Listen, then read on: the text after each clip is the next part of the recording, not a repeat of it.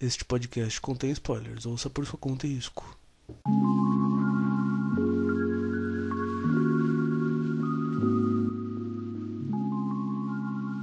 Opa, que é o volume é volume. Meu nome é Vinícius. Essa é a edição 12 do nosso programa com Hoshi no Samidari, ou Satanás e o Martelo de Biscoito. Errado não tá. Satanás e o martelo de biscoito. É isso. Esse festival de me mostrar calcinha teve um total de 10 volumes, 65 capítulos com um extra. Ele começou a ser lançado em 30 de junho de 2005 e terminou em 30 de agosto de 2010. Meu nome é Otávio. Eu queria ter um biscoito de martelo. É isso aí. Martelo, de, Martelo de biscoito, biscoito. Não, não, não, é biscoito de martelo. Segue aí. Olá, eu sou a Sofia e. Olha o delay. Pensando numa frase de efeito. pensando numa frase de efeito. Frase de Ah, efeito. já sei, já sei. Mamãe.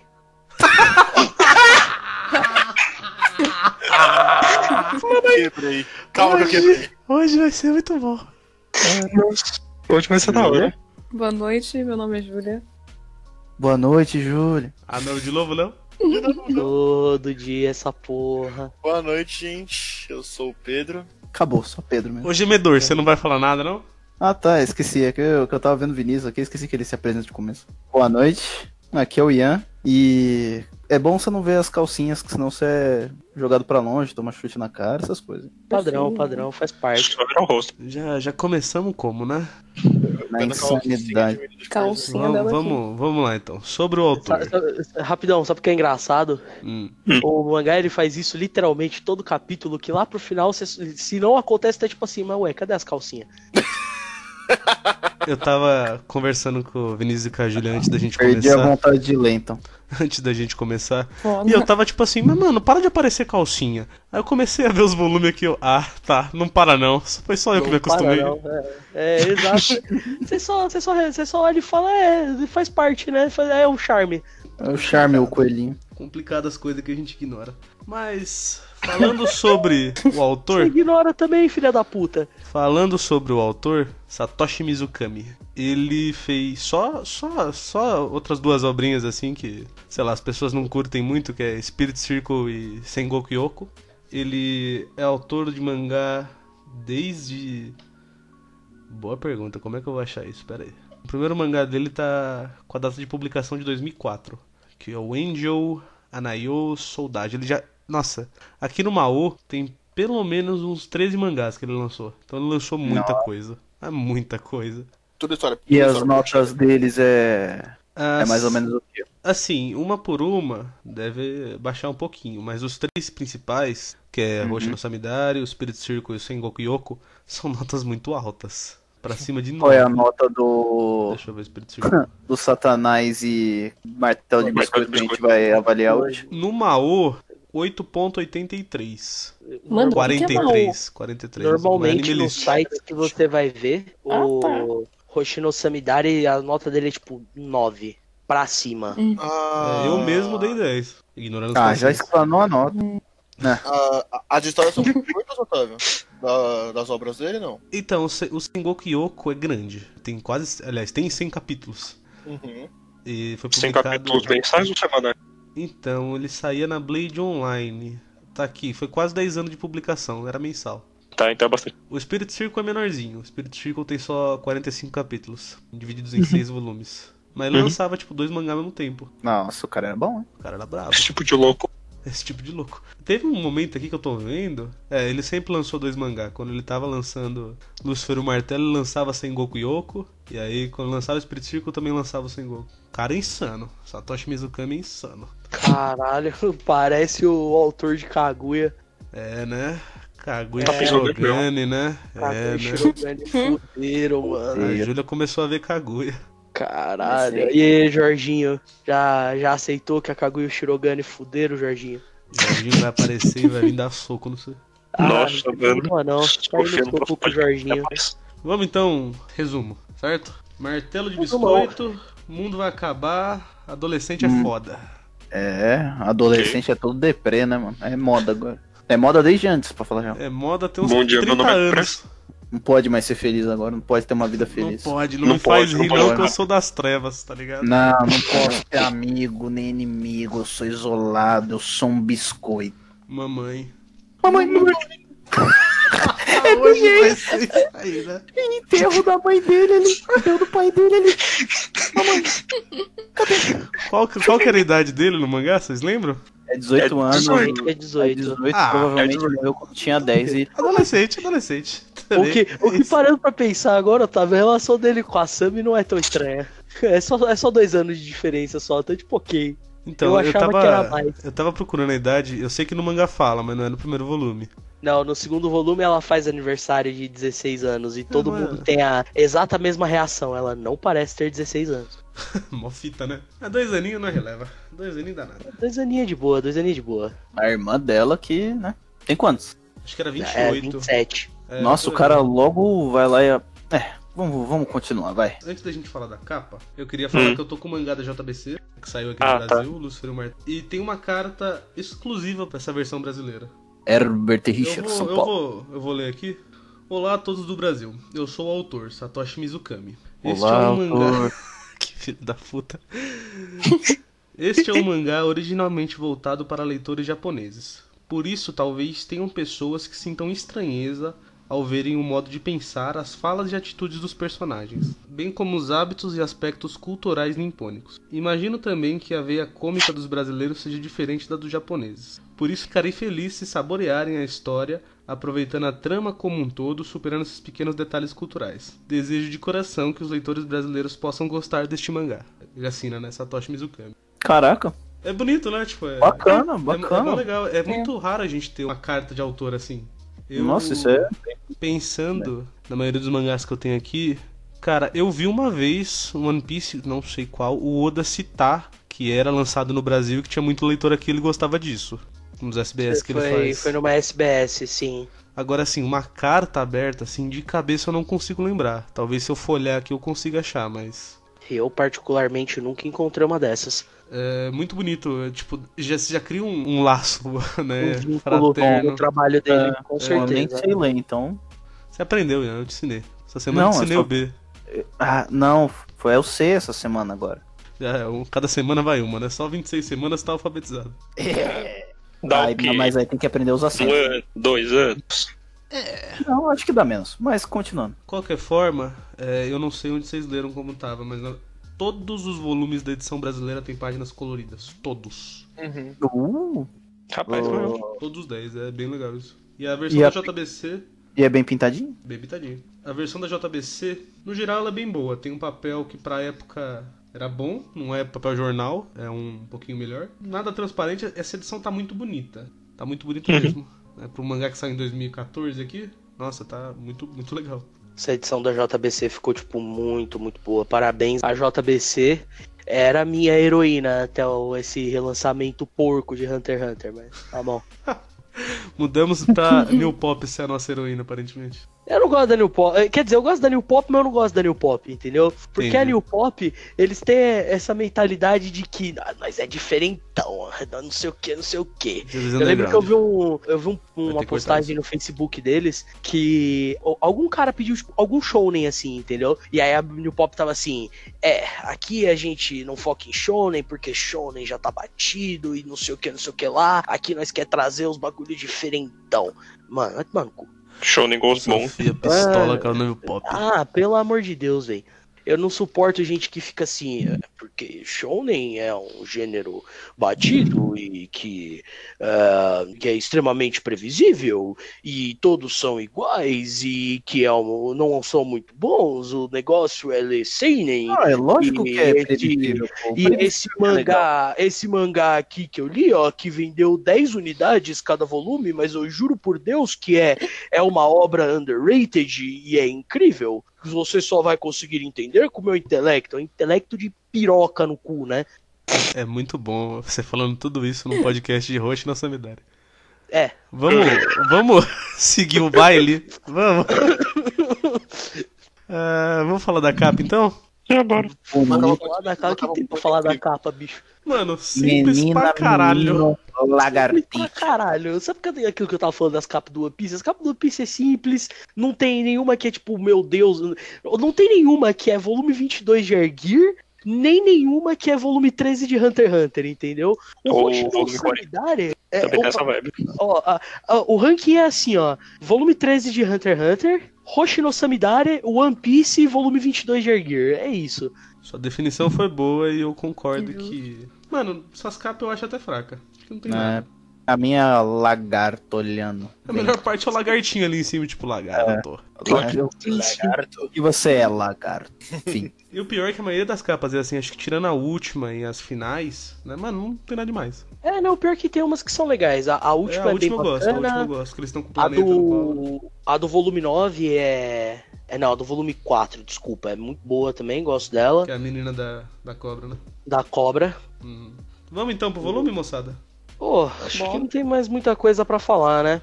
Bom, Exceto que. Eu só queria falar só pra do já- Só pra curiosidade, a capa de Hoshi no Samidare, ela muda dependendo da edição que ela foi lançada. As americanas, acho que só as americanas, elas são um pouco diferentes, é, ou melhor, elas, como sempre, são mais Ed do que o resto do mundo. Sabe o Kirby puto americano? Então, as capas de Hoshi no Samidare americana é tudo Kirby puto. você me lembrou uma coisa muito foda. A capa Eu tava francesa. lembrando do Mega Man torto. a capa francesa ou a japonesa, japonesa não, ou a italiana, eles trocaram a arte de capa por uma ilustração que tem dentro do mangá, que tem dentro desse primeiro volume, do Amamiya de armadura. Assim, ficou ruim, aleatório. mas ficou. É, veja. Veja bem. Eu acho que é a do 7, não é do 1. Mas tem, tinha uns negócios assim.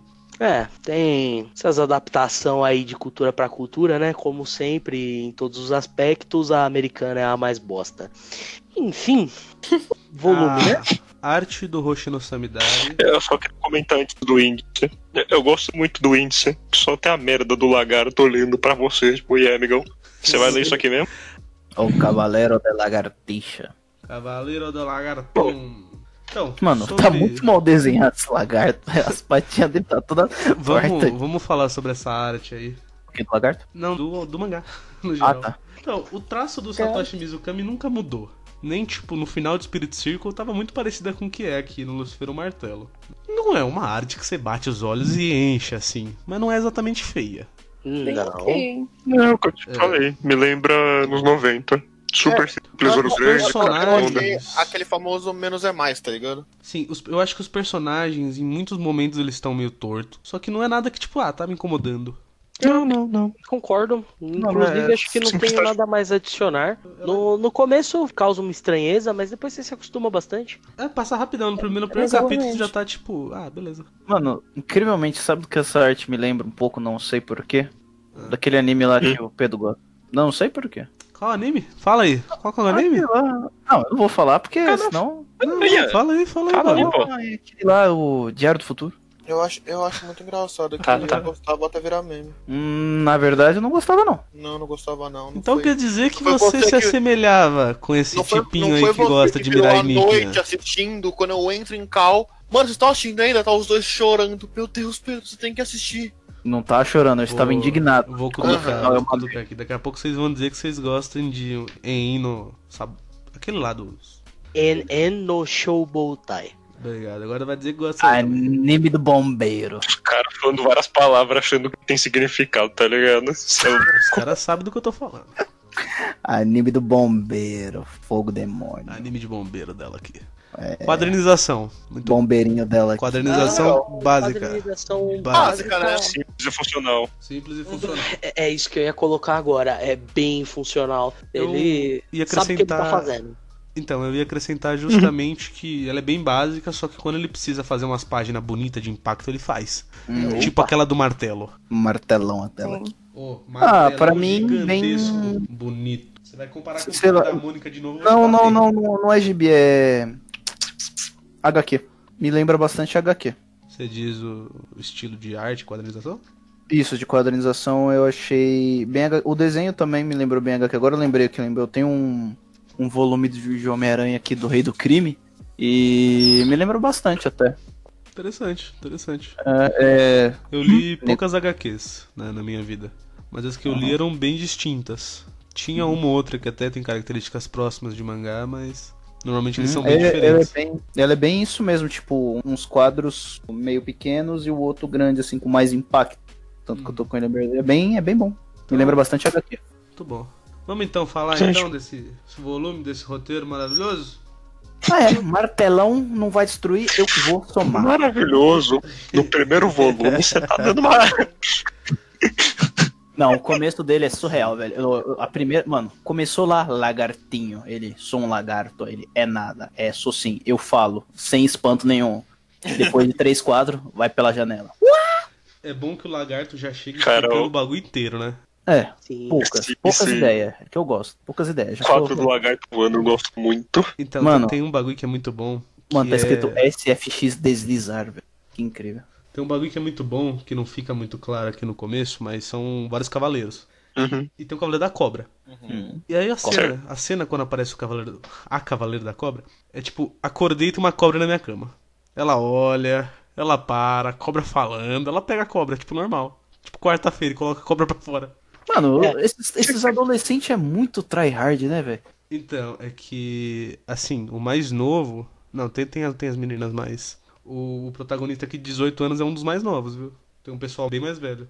Tá Otávio, você, você tem exato. 49 anos. Você pegaria uma cobra na mão? Mano, assim, não importa a idade, cobra é complicado.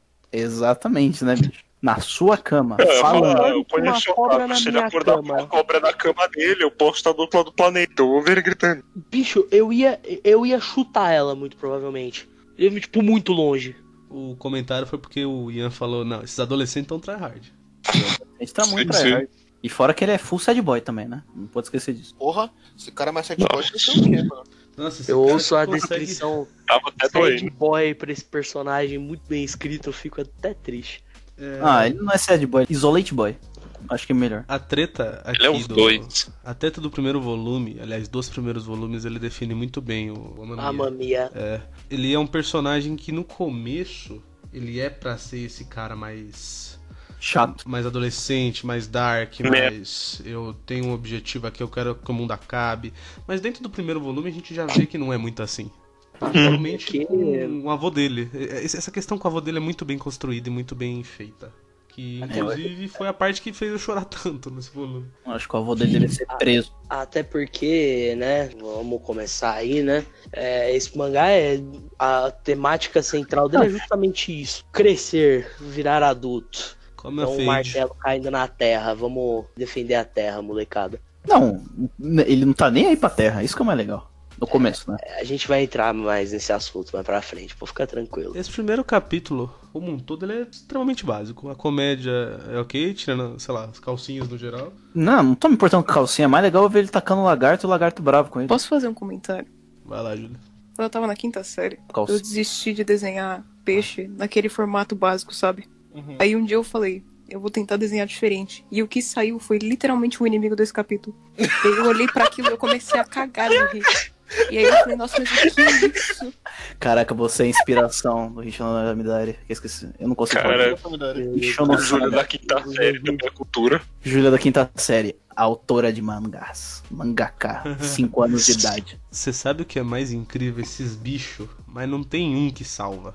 É tudo muito Mano, estranho. Lá na Ah, frente, que lá na frente, bichos. tem uns bichos humanoide. Mas ainda assim, um humanoide, você olha assim, você fala, que porra é essa? Mano, eu sinceramente olhei pra esses bichos, pra mim parecia a mistura de uma batata com piranha. É muito esquisito. Você acabou Mano, de descrever eu um prato tropical. O cara tá com Também. fome. Com fome, Olha só, olha só, olha só. Chegando aqui na praia pra vocês. Batata com piranha, batata com piranha. Quem quer 3x5, 9x2?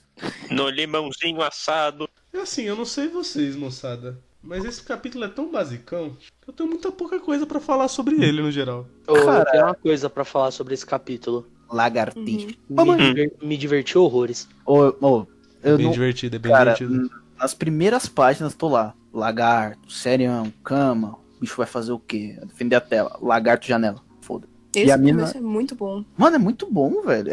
Tem uma coisa que ele faz muito bem feito que é introduzir é, o mundo. Eu acho que toda vez que ele começa a falar sobre como funcionam as coisas naquele mundo, nesse volume inteiro, ele não, não, não é maçante em nenhum momento. Ele é muito bem Divididinho. Sempre que tem uma cena mais séria, ele coloca né, o que ele precisa colocar, como os cavaleiros, como aquele negócio de só certos cavaleiros conseguem dar muito dano. Ele até citou aqui que é a Princess, o Invincible, o Unicórnio, um outro nome em alemão que eu não vou conseguir pronunciar. Que página que tá isso aí? Eu não sei como é que aparece pra vocês. Pra mim é, página 17. 17, tá. É o Furesberg, o Uni- o Unicórnio e a Princesa. São os de luta. Fur- é bem... Fursenberg. É, a princesa, no caso, sendo a Sami, né? Mas o Invisible, Fresberg e o Unicórnio, eles são cavaleiros. É, que eventualmente vão aparecendo. Quer dizer, Sim, transformando, né? É, a princesa a gente já sabe quem é. Aí os outros eu não faço a mínima ideia, porque eu tenho que ler. É, ele é bem explicadinho. Os conceitos que ele introduz, acho que em todos os mangás dele, ele sempre fecha bem. A gente viu aqui o. Aí depois em seguida a gente viu o peixão da, da Júlia aqui, desenhado. Piranha com batata. Caraca, fica a cabeça de lado. Agora ele parece um peixe mesmo. Ele parece piranha com, uma piranha com batata. A mistura da piranha com a batata. Cara, eu não tinha pensado na batata, mas desde que o Pedro falou, cada vez mais batata, Você sabe? sabe que eu tô pensando aqui comigo? É o peixe gato, é o peixe batata. Esses, esses bichos ser tudo estranho, esses golems, né? Que depois é o nome que dão pra eles. Eles serem desse jeito é muito pensado. Porque você, mano, essa porra não dá Que medo. bom. Essa porra não dá medo. Isso aí você fala, mano, vai bater, não vai dar nada. Uhum. Primeira pessoa que é acertada por isso aqui morre. Pai tanca, tá ligado? Primeira pessoa Caraca, que for acertada a- por esse Olha, bicho morre. O detalhe da cara dele de assustado, você tipo, vê, meu Deus, o bagulho é real, tá ligado? Porque Bem, dentro do menos real. volume, o Amami até fala, puta, se me acertar, acontece isso comigo, mas você não dá atenção, sabe? Fica tipo, ah, mano, isso é shonen, velho. Obviamente que não é. na moral, eu tava nessa até uns capítulos mais pra frente, quando o bicho abre a garra e quase a cabeça dele, eu fiquei, ah, não, não, provavelmente machuca. Pô, ele quase morre quatro vezes nesse volume. É um protagonista bom, eu É diria, né? muito, é muito interessante É. essa frase aí, Otávio. Isso é shounen. Porque quando eu tava relendo o Hoshi no Samidare, eu olhei e falei assim: qual que é a demografia desse mangá? Alguém te- consegue me dizer? Porque eu não sei dizer. Isso Não. não se encaixa em shounen, isso não se encaixa em seinen, Muito menos. mas tem um pouco dos dois. Eu acho que ele tá bem naquela meiuca. Ele tá naquela meiuca, mas ele, ele faz isso muito bem. É muito, muito específico a demografia dele. Você levantou uma coisa muito legal, que eu até tava pensando também, quando eu reli ele inteiro da última vez. Ele ele saiu numa revista Seinen, ele é pra um público adulto, só Sim. que Uhum. a primeira vez que eu li isso eu tinha 14 anos. Uhum. E eu fui ler pensando comigo, mangá de batalhazinha. Anel, comando vermelho. E assim, eu com os 14 anos, eu gostei muito, mas muito. O meu eu, de 24 anos, tendo relido há 3 meses atrás, gostou muito mais. Com certeza. Com certeza. Então, eu acho que ele se encaixa naquelas obras, que ele tem um, um range muito grande. Eu consigo ver alguém de 13 anos lendo e gostando muito, como eu consigo ver alguém de 32 lendo e gostando muito. É um mangá que envelhece bem. Eu acho que o público-alvo dele mangá- é muito abrangente. Abra... Isso, abrangente. Não é nem que é um mangá que envelhece bem. É aquela boa e velha frase, né? A arte imita a vida. E muitas vezes quando você volta pra ver um- uma obra que você viu com uma idade menor, você enxerga as coisas que você não via antes. Porque você envelheceu, você viveu mais coisa, sabe? Que é isso que o Otávio tá querendo dizer. Precisamente, precisamente. Mais decepções Sabe quando, quando você é criança e aí você joga Pokémon e você acha Pokémon incrível? E, mas você não aproveita, acho que nem, nem um terço do jogo, sabe? E aí você cresce, aí você joga Pokémon de novo, aí você vê que ele é muito mais complexo do que você esperava. Uhum. É essa a vibe. É, é o simples que consegue é, ser muito complexo. Meses farmando pro nível 80. Basicamente. Não, não é nem, não é nem que é simples, é que a narrativa dele é tão bem construída assim que uma, um, um moleque de 14 anos ele não vai normalmente enxergar as coisas que tem por baixo da história dele, ele não vai enxergar a narrativa que tem por baixo da história. Mas o legal da narrativa é que geralmente quando ela é presenciada pelo público-alvo dela, a, a mensagem narra- da narrativa ela ressoa. com a pessoa, mesmo que ela não entenda, né? O subconsciente dela pega isso. Como, por exemplo, tem muitos, normalmente, cartoons que são direcionados para crianças, que às vezes tratam de temas um pouco mais adultos, por assim dizer. Apenas um E- show, hora de aventura. Até a E- própria turma do bairro. E é, por mais que a criança ela não, ela não enxergue a mensagem sendo passada na, na narrativa que está embaixo da história, os temas ainda ressoam com ela de uma forma ou outra, mesmo que de forma inconsciente. E o Hoshino Samidare é isso, sabe? O Otávio de 14 anos, mangazinho de luta, caralho, bora lá. Terminou Lutinha, de falar, calcinha, nossa. calcinha, lutinha. Nossa, esse. Quando terminou de ler, nossa, esse mangá é um incrível mangá de lutinha. Pior que eu acho que eu falei isso pra você a primeira Otávio- vez, não foi? Otávio de 24 anos. Nossa, esse é um incrível mangá sobre. De calcinha. Por isso que às vezes eu acho que o Ian também devia pagar pra entrar. Eu não sei, cara. Tem uns pontos que ele traz que sai muito bom, sabe? Mas às vezes, às vezes ele parece o Pedro, velho. É que eu acho que estaria mais. Eu tenho ele pra, paga pra um, enquanto o Pedro paga pra todo. O Pedro tá tão quieto hoje, né? Eu não sei se ele tá com medo de- da Sofia gritar com ele, não sei. O meu é mensalidade, do Pedro é diária. Só finalizando o que a Sofia ia falar, Então. ela colocou em ótimas palavras. Não. É, rapidão. Então, o Otávio de 24 anos, quando leu isso aqui, provavelmente terminou e falou: Porra, esse é um incrível mangá sobre amadurecimento. Ou coming of age, né? Como a gente costuma usar o termo em inglês. E... Não só provavelmente, como você tava lá e você sabe que eu falei isso. Coming Exato. of age. Da... Exato.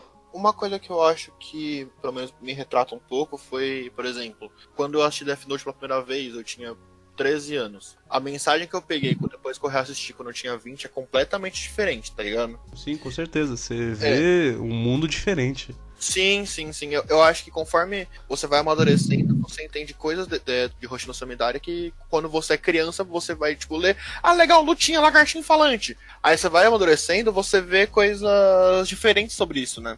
Você sabe o que é bom ainda também no Hoshino Samidari? As lutas, mano, nenhuma delas é Nossa Senhora. Nenhuma delas é incrível. Muito, a- a muito última é pelo muito boa. contrário, é, é muito mais tipo assim.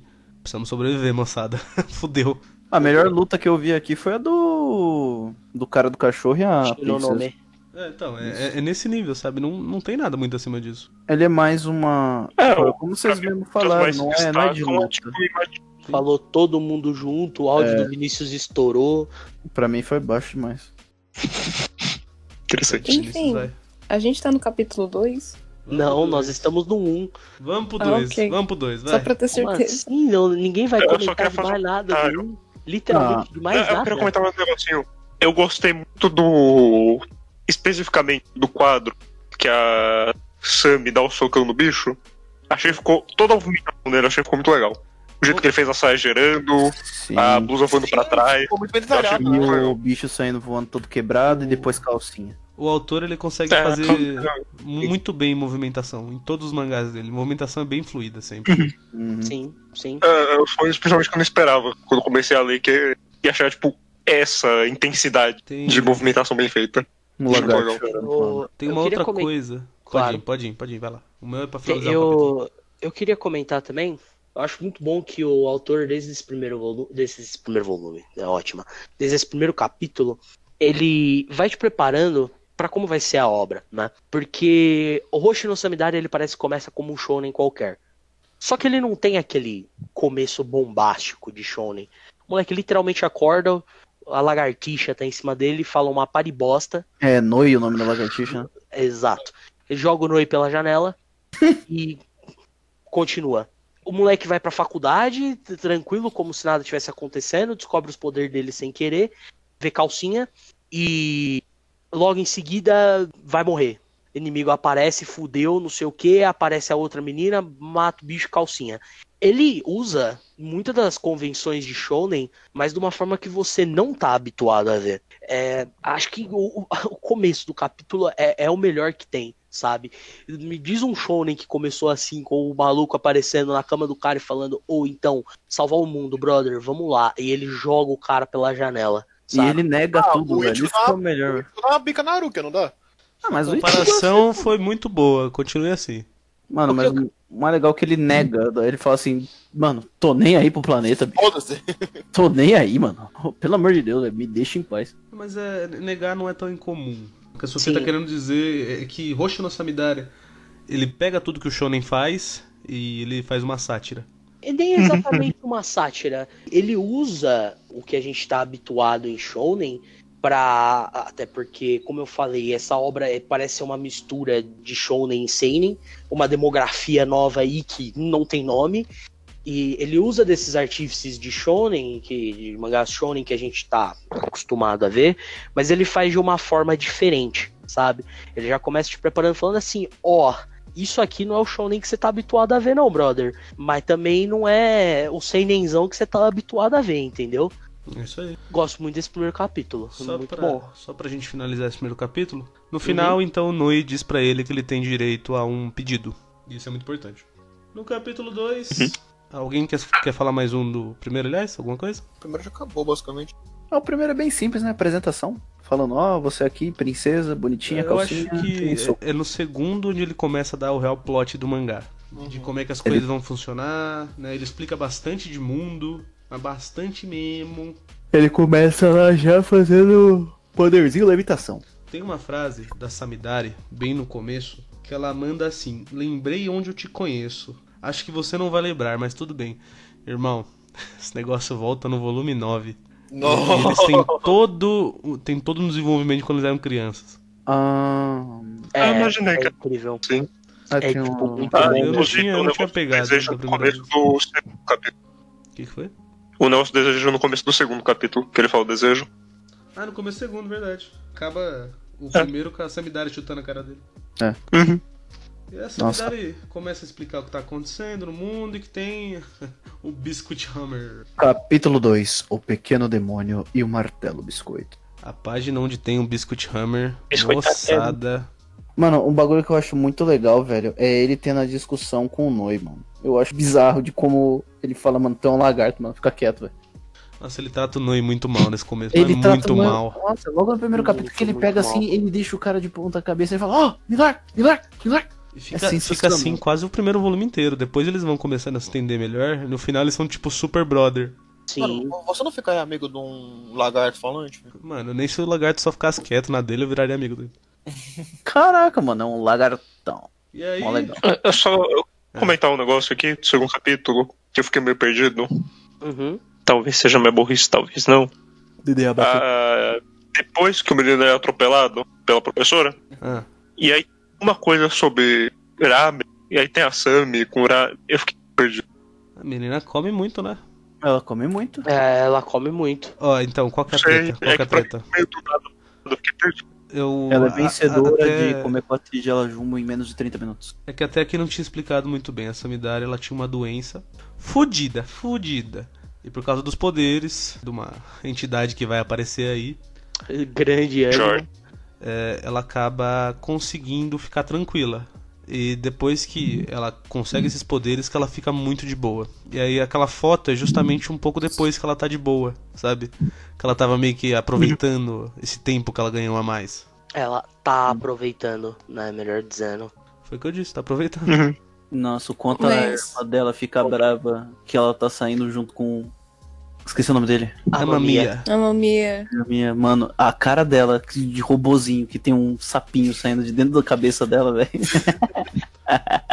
Eu começo com ela Muito atropelando bom, ele, né? Não, logo ela, fa- ela falando, ah, ele viu minha calcinha. Ela, é o quê? O que, que você ia falar, Júlia? Só que isso que você explicou da doença dela, eles não mencionam isso nesse volume, né? Não, acho que é lá pra frente. É, a Sami, ela menciona um pouco, mas ela não especifica o que é, e no volume Uhum. 2 ela elabora sobre. Nossa, eu nem prestei atenção que ela tinha falado sobre isso, então. É, é que, tipo, a gente vê uma menina arremessando um carro, a gente não se questiona. É, Mas agora que a Sofia falou, ela, ela menciona nesse volume mesmo.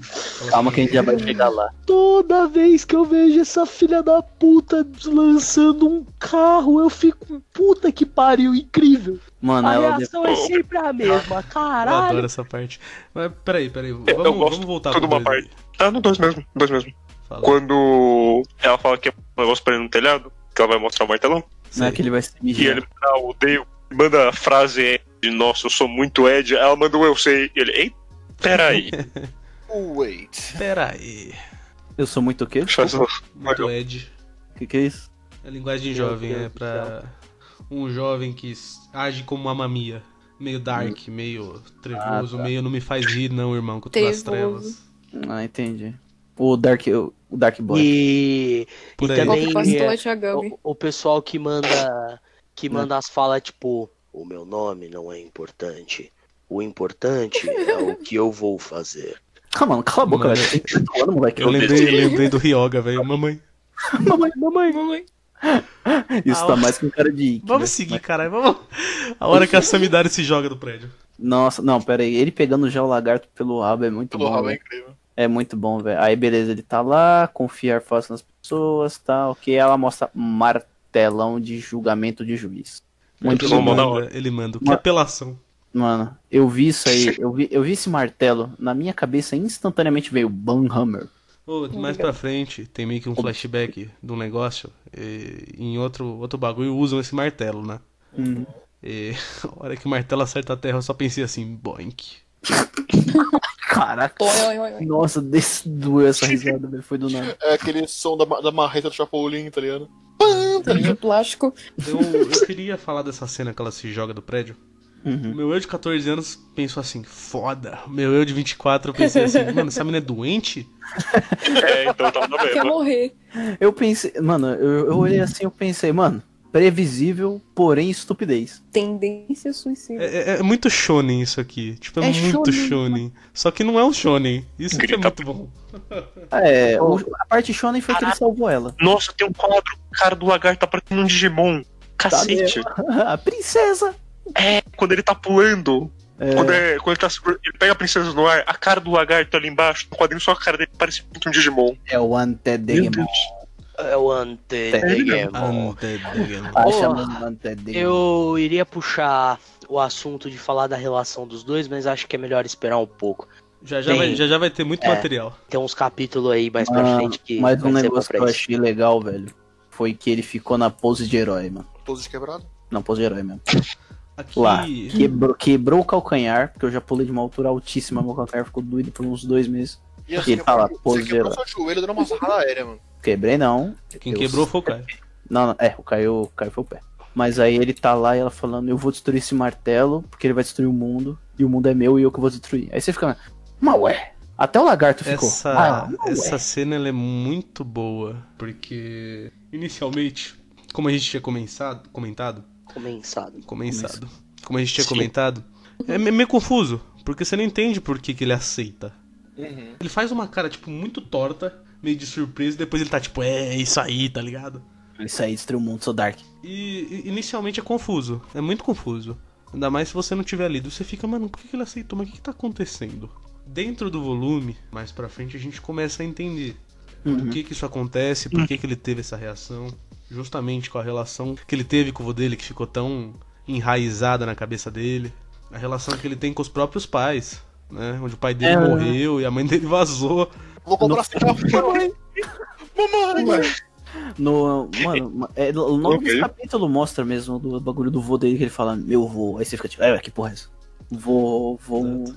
marionete lá. Brinquedo de marionete. É- é um Mas o mais da hora é que eu achei a cara do lagarto quando ela fala que vai destruir o mundo com a própria mão. O lagarto fala, mas o que, bicho? Mas o quê? Não, o que É, Eu tô aqui pra salvar. é pra é- É um capítulo que ele é muito. que ele dá a direção pro mangá. Que a gente começa a entender como é que esse mangá vai funcionar e pra onde que ele tem que ir. Pra no meio da obra ter aquele desenvolvimento lindo, maravilhoso. E ser tudo Oh. questionado e eu quero chorar já, calma. Ô, ô, ô, esse negócio aí, eu vou destruir o mundo quando chegar lá no final. Eu tô assim. ah, Olha, Ferdo, calma, vamos lá. A última página, né, que tem a frase lá, ele lá, a sinueta dela lá. Eu me curvei completamente ao desejo do pequeno demônio diante a mim. A cara dela sorrindo lá. Aí o martelo de juiz nessa história de destruição da Terra. Achei muito bom. É, da JBC tá um pouquinho diferente, mas o sentido é, é basicamente o mesmo. Aí tá ela Tá bom. fantasiada de irmã dela lá. Ô, É muito é muito bom, né? Ah, Mas o próximo que é. Eu não vou nem O falar. próximo que é a irmã. E depois o Nossa. próximo que é o Amamia vestido como colegial. Minha saia. Essa Amamia de saia é muito bom, velho. E a maminha de saia.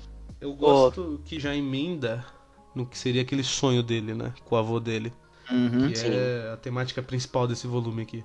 E eu gostaria de, inclusive, elencar aqui, falando sobre a quadrinização do mangá. É, começa muito bacana. A página começa toda branca, né? Que é quando ele tá se ajoelhando pra Sami. Uhum. Ela começa a ficar preta embaixo. E aí embaixo é tudo preto porque seria como um flashback. E depois voltando, depois você sai direto disso, você termina a página com a cara do Noi. A porra do lagarto. No final da página. Falando, eu não moleque. sou seu avô. E aí você vira a página e é o Noi na porta, jogado. Incrível. Mas ele maltratava Quando- muito no. Nossa, ele maltrata demais, velho. Quando, quando o cara quer, ele faz uma quadrinização bacana. É isso, é meu ponto. É bem específico, né? Quando ele faz, e é muito bom. Eu, eu não sou o seu avô. Aqui mais pra frente também tem uma das provas, já que ele, tipo, ele tem muito controle sobre a história, que o Amamiya fala dos eventos surpresas. Ele entra no banheiro e tá armando a menina lá.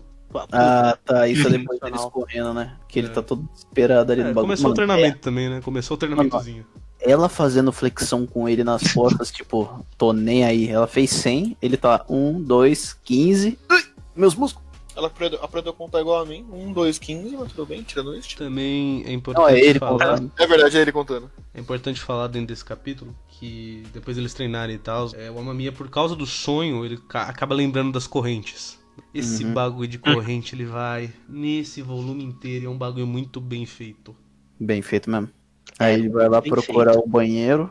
E aí dá com cara de quem? Com quem? Ah, o Otávio já falou disso, velho. Né, então. tá o perdido, arrombado. Eu Eu tava sei, mas eu Mas queria. tava- É, não enfatizar o negócio na cabeça dela tudo torto. Eu achei que ia ser só, tipo, a sexualização, kkk, mas ela tá só tudo torta colocando a roupa. Eu achei muito bom. Mano, é, é engraçado que qualquer sexualização que tenha nesse mangá não parece, porque é torto. É, é justamente o que eu tava falando da questão da Sami. De toda a cena de ação da Sami, você vai ver a calcinha dela. Mano, depois do volume 2, você não se importa mais. Porque parece meio que natural, sabe? Ele não dá uma ênfase muito grande nisso. Se ele dá, é um pouquinho de piada. E tem um outro mangá muito bom que faz isso, que é o Ergir. E eu sempre elogio ele muito por isso. E olha que. E, e- no Ergir você fica feliz com isso, porque o All Great ele só desenha muito bem. Sabe? As meninas que ele desenha é só, tipo, muito linda. Aí você fica, tipo, assim, caralho, nice. Ser fanservice pra nós. Fico feliz, All Great. E você vira a página e acabou. Não fica perdendo seu tempo. É tipo, talvez uma comédiazinha ali. Não tem muito foco nisso. E não é, tipo, sexualizado assim pra caralho, sabe? É só, tipo, tá aí, ó. Vambora, vambora. É, diferente, É um negócio que acontece. diferente da Sofia, o Eti sempre me incomodou. Não exatamente aqui, mas no geral o Eti me incomoda bastante. Você é o senhor do Eti desnecessário. Assim, eu acho que tem etis que funcionam. Shokugeki no Soma, que os caras comem as roupas explode, É, eu tem um acho sentido. maravilhoso. Mas e se não gosta que a Lula meio que. Hum, Desse fato a Não gente tem não problema, é uma referência que é boa, sabe? Eu acho que ali funciona, mas tem uns bagulho que não funciona.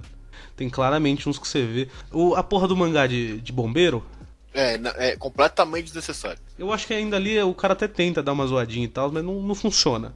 É, aqui no Roshi no Samidari, eu, eu acho que o traço é tão estranho, é tão bizarro, que você olha, você não pensa com uma calcinha, você pensa, caralho, mano, que bagulho estranho. É totalmente.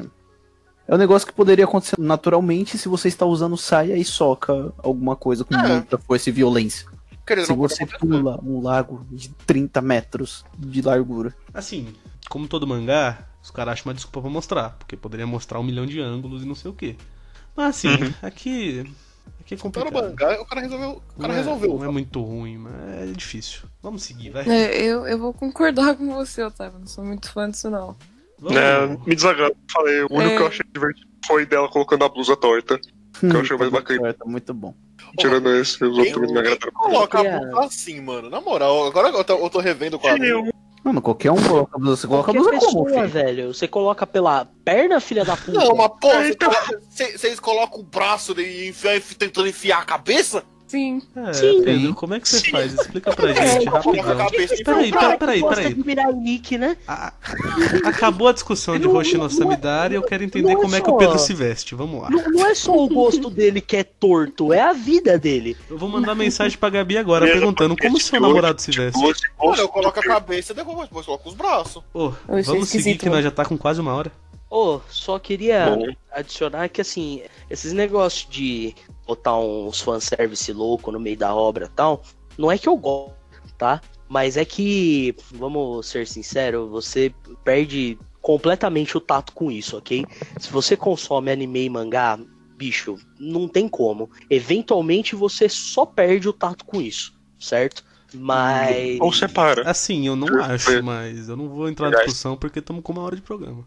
Então, Eu, t- É. eu também não vou falar nada. Tipo assim, incomoda, incomoda, mas não é um bagulho que você para e fica, nossa, puta que pariu, que não sei o que, não sei o que lá.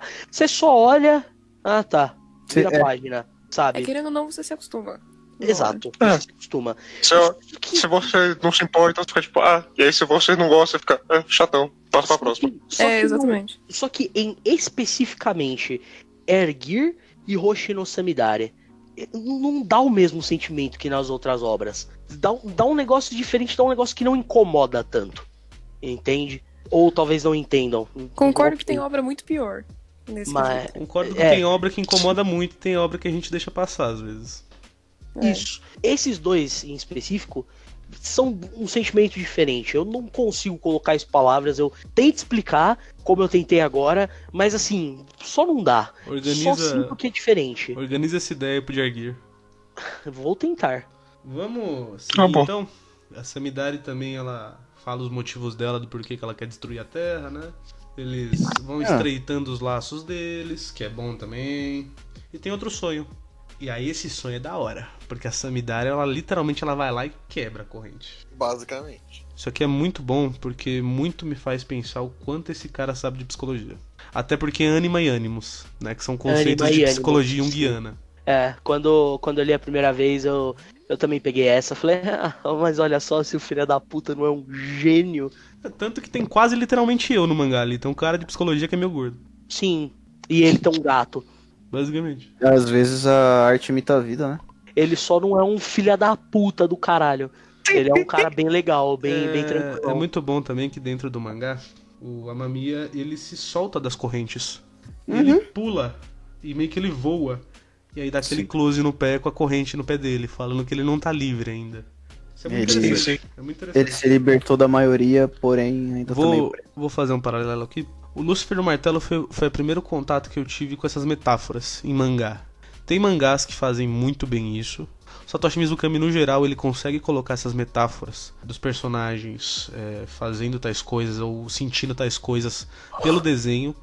E isso é incrível. Uhum. Isso é levar a mídia ao extremo dela.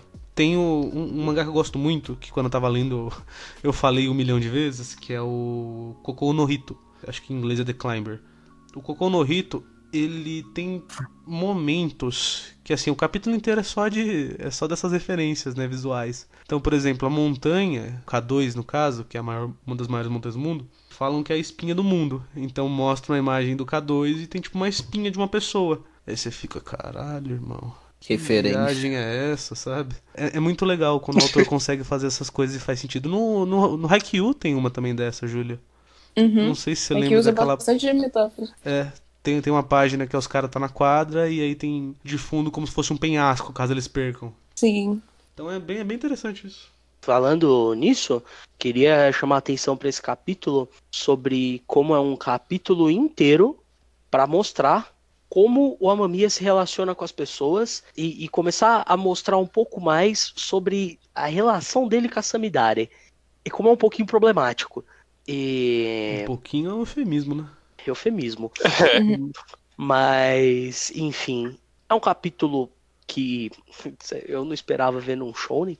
No, no terceiro capítulo, Vamos então pro 4? parecendo. vamos ao 4. Então, Esse Então- capítulo aqui, uhum, se isso aqui fosse só um shonen de batalha, aqui seria aquele capítulo de introduzir personagem Tanto que a primeira vez que eu li, eu bati o olho nessa menina e eu falei, puta, vai introduzir um personagem. Ah, é. Que é apaixonada nele. Uhum. Mas no final não é pra isso. Não é nem um pouco pra isso. E ainda né? bem. Nem um pouco pra isso, bicho. Ainda bem. Você quer começar falando sobre?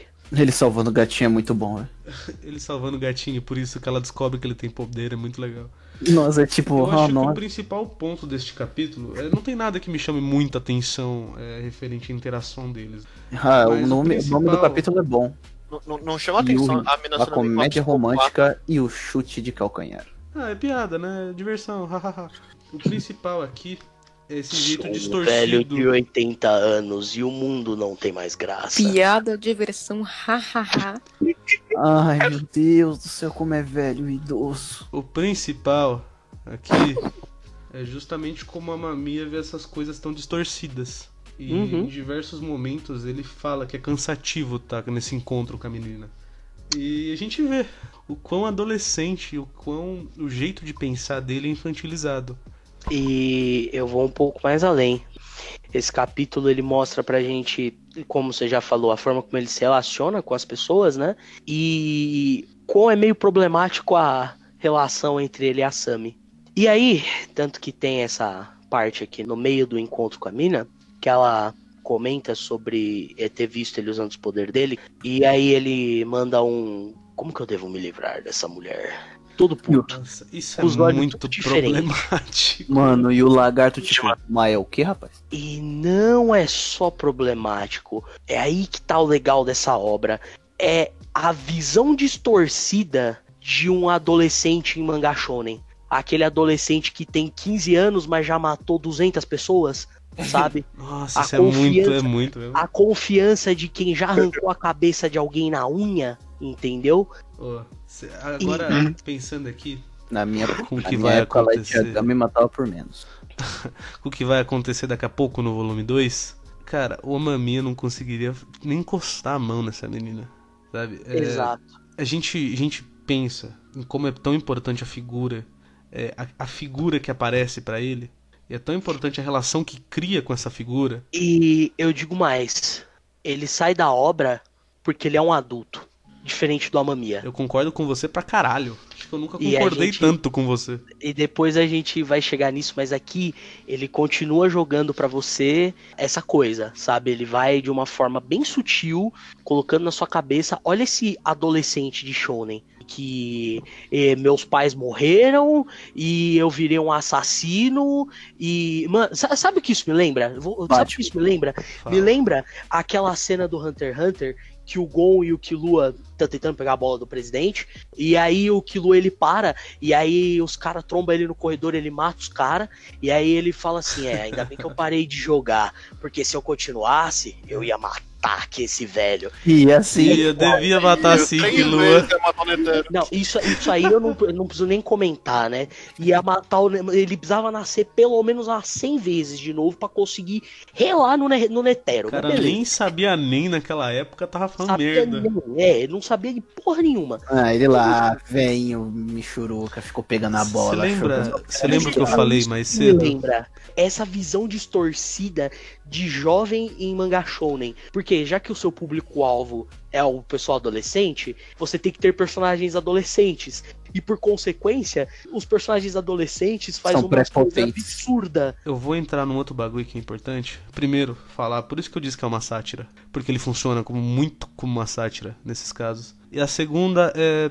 Esse mangá começou a ser publicado em 2005. Este volume 1 é de 2005. 2005? Ah, é verdade. E a gente pensa que acontece uma coisa como, por exemplo, aconteceu com Naruto. Que a pessoa que começa a acompanhar isso lá com seus 18 anos, terminou de acompanhar, tinha de seus 22 para 23. Que é justamente um dos pontos principais desse mangá. A idade, a experiência, o conhecimento. Você acompanhar isso aqui é, mensalmente, no caso, e ver uma mamia sair desse troço que ele é, pro adulto que ele se torna, é o do maior mérito desse mangá. E é Disparado. por isso que eu digo sobre a questão da, do público-alvo desse mangá. Porque não parece ser nem um adolescente de 15 anos, nem o cara adulto de 20 mais. Parece aquele cara que tem uma idade entre 18 a uns 20 anos, que ele tá transicionando pra vida adulta e acabou de viver como um adolescente Ah, e ele é uma mamia da vida? por quanto tempo que ele foi publicado o mangá mesmo? Cerca de 5 anos. Cinco anos. Cinco anos, vamos supor, dos 18, aí você chega com 23 anos. foi foi o exemplo que eu dei, é, exatamente. É, isso mesmo, né? Sabe? vê, você... Uau. Exato. Esse mangá, ele parece que a sacada de gênio dele foi justamente juntar esses dois É. públicos-alvos que estão, tipo, meio que num extremo um do outro, e juntou numa coisa só e pegou justamente pra falar do pessoal que tá no meio dessa transição. Porque, beleza, os mangás shounen são pra jovens que estão começando a transicionar pra vida adulta. O Hoshi no Samidare é o mangá do cara que está nessa transição, sabe? Incrível. O público-alvo dele, então, era bem específico, que envelheceu bem, então. É, cê- Porque, tipo, você vai negócio pegar... de envelhecer com o mangá. É, Eu, então, vou, eu vou dar um exemplo, que eu acho que é até mais fácil. Eu acompanhei Shingeki no Kyojin inteiro. Eu comecei a acompanhar, tava no 26, e a gente tá no final, no último. Eu passei minha adolescência inteira. Então eu vi o Eren, saí daquele negócio que ele era, pra se tornar o Eren de hoje. Isso é crescer com o mangá. Você passa pelas fases junto com o mangá. E o Shingeki no Kyojin nem é um exemplo muito bom, porque ele não é de Come of Age, mas é um exemplo. Você, aí eu imagino pra quem tava lá no Japão, mensalmente lendo Lucifer o Martelo, passando por essa fase. Mano, isso aqui se torna fácil sua obra favorita. Fácil. Com certeza. É uma das minhas obras favoritas, by the way. Pra mim também. Mas vamos voltar pro capítulo 4? Vamos voltar pro capítulo 4. Vem atrás. Vem o eu acho bichão. que eu não tenho mais muito o que dizer desse capítulo 4, exceto criança atacando um carro. A parte do carro é a parte mais shonen, acho que, do mangá, se pá. Toda vez que eu vejo essa Nossa, cena, eu fico, carro. eita caralho.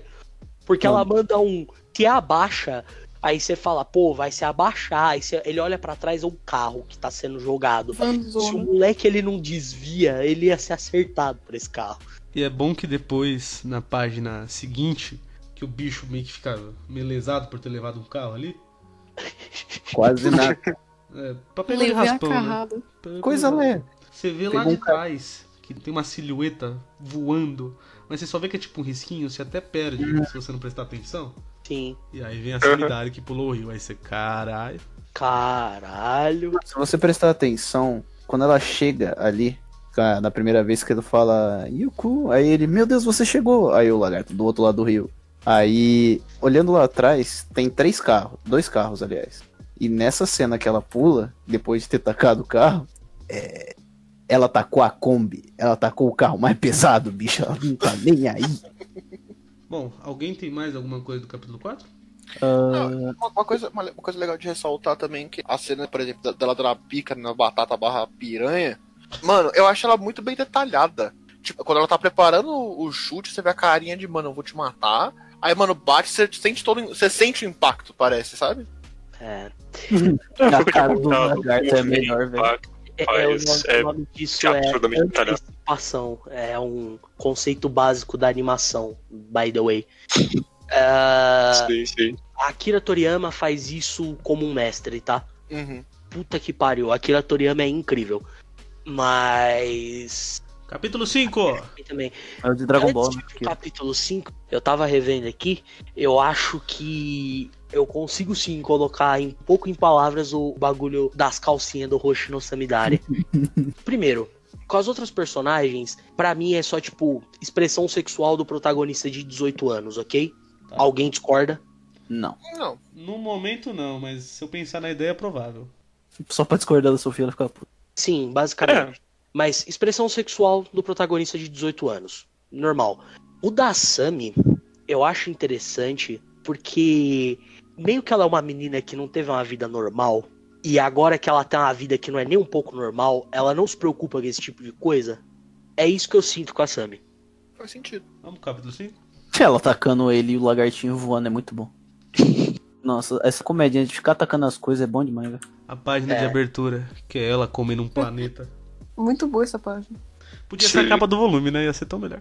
Nossa, ela já dando soco de Saitama nele é muito bom.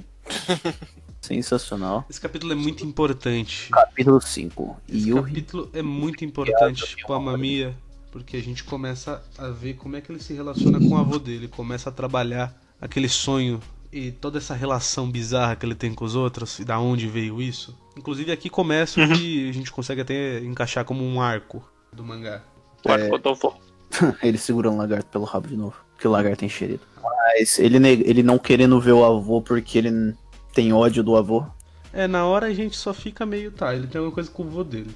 É, mas por quê? O avô dele acorrentava ele? Será? Por isso que ele tinha correntes? Literalmente. Falando na parte literal é isso. Né? É. Literalmente tinha os maus tratos com a mamia. Mas falando da parte psicológica, a gente vê como isso ficou enraizado nele. Tanto que tem A, a parte dele tentando pular o rio. Isso que eu ia falar, um pouco antes dele pular o rio, o lagarto pergunta pra ele, né, o que que foi? E aí ele só Ele manda, eu tô fala- com raiva de mim mesmo. É, em algumas traduções ele fala eu me odeio. É, ele fala, no, no que eu tô vendo aqui, ele fala, eu me odeio. É muito sutil, é extremamente sutil, quase tudo que o mangá faz. E aqui não deixa de ser sutil. Toda a relação que ele tem com o avô dele foi um negócio extremamente problemático. Pros dois, mas pra ele.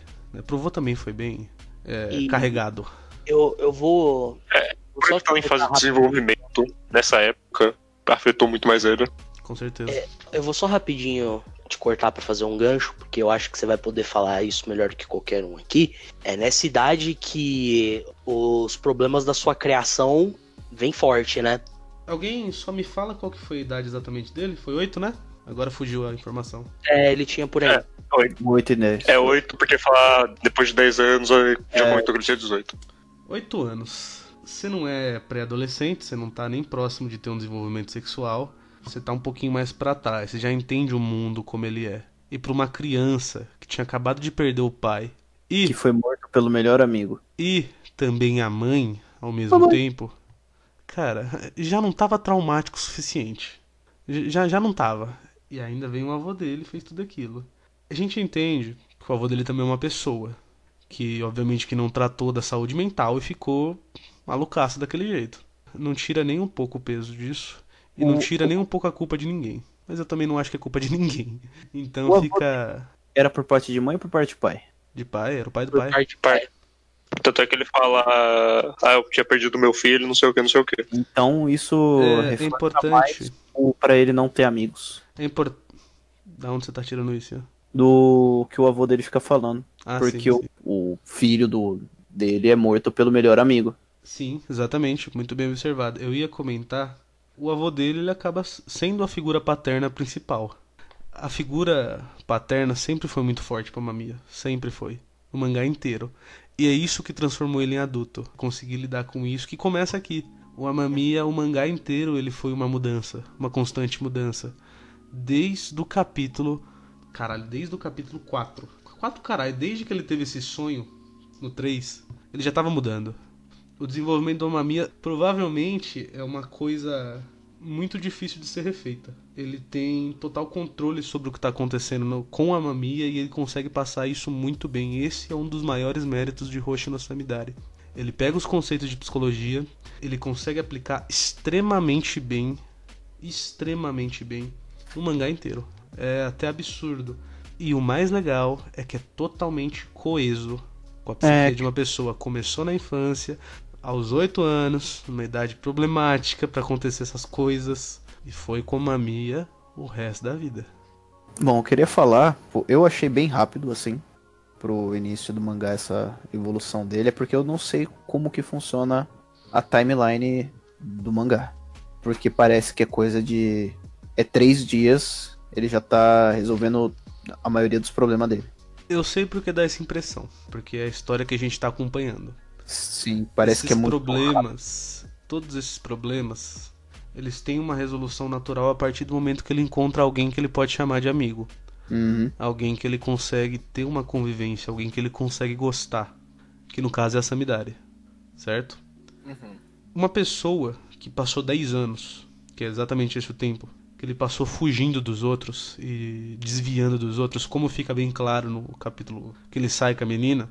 Uma pessoa que passou esse tempo todo, a partir do momento que ele conhece alguém que ele gosta e que ele quer perto, tudo começa a ser colocado em xeque. Tudo que ele acreditava cegamente e de um jeito maluco começa a ser botado em xeque. Eu já vou seguindo dentro do volume, até porque né? É melhor a gente já tá com uma hora e vinte, tá? É, e, inclusive, só pra comentar, falando em fugir, é bem legal como esses primeiros capítulos ele trata bastante sobre fugir de responsabilidades, né? O que é completamente normal nessa idade. Não só nessa idade. Todo adulto. E- todo exato. adulto. Só que chega na fase adulta, você olha assim, porra, eu tenho responsabilidades que se eu não seguir, eu não vou viver.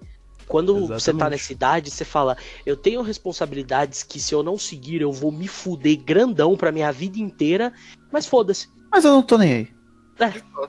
A gente percebe que o estado do Amamiya aqui é muito quebrado. Ele tá muito quebrado. E fica muito mais claro quando ele vai já dentro do capítulo 6. Do seis. É do 6. Quando É, ele, ele vai tá falar de- com aquela família. Começa né? Porque ali fica muito claro que ela era uma família tranquila. Era uma família funcional. Funcio- é, falar que família funcional é, É, complicado, só- mas é- é- era uma família que tava ali. Tinha um contexto familiar onde alguém poderia se apoiar. Uhum. Fala aí o que você fala, Ian.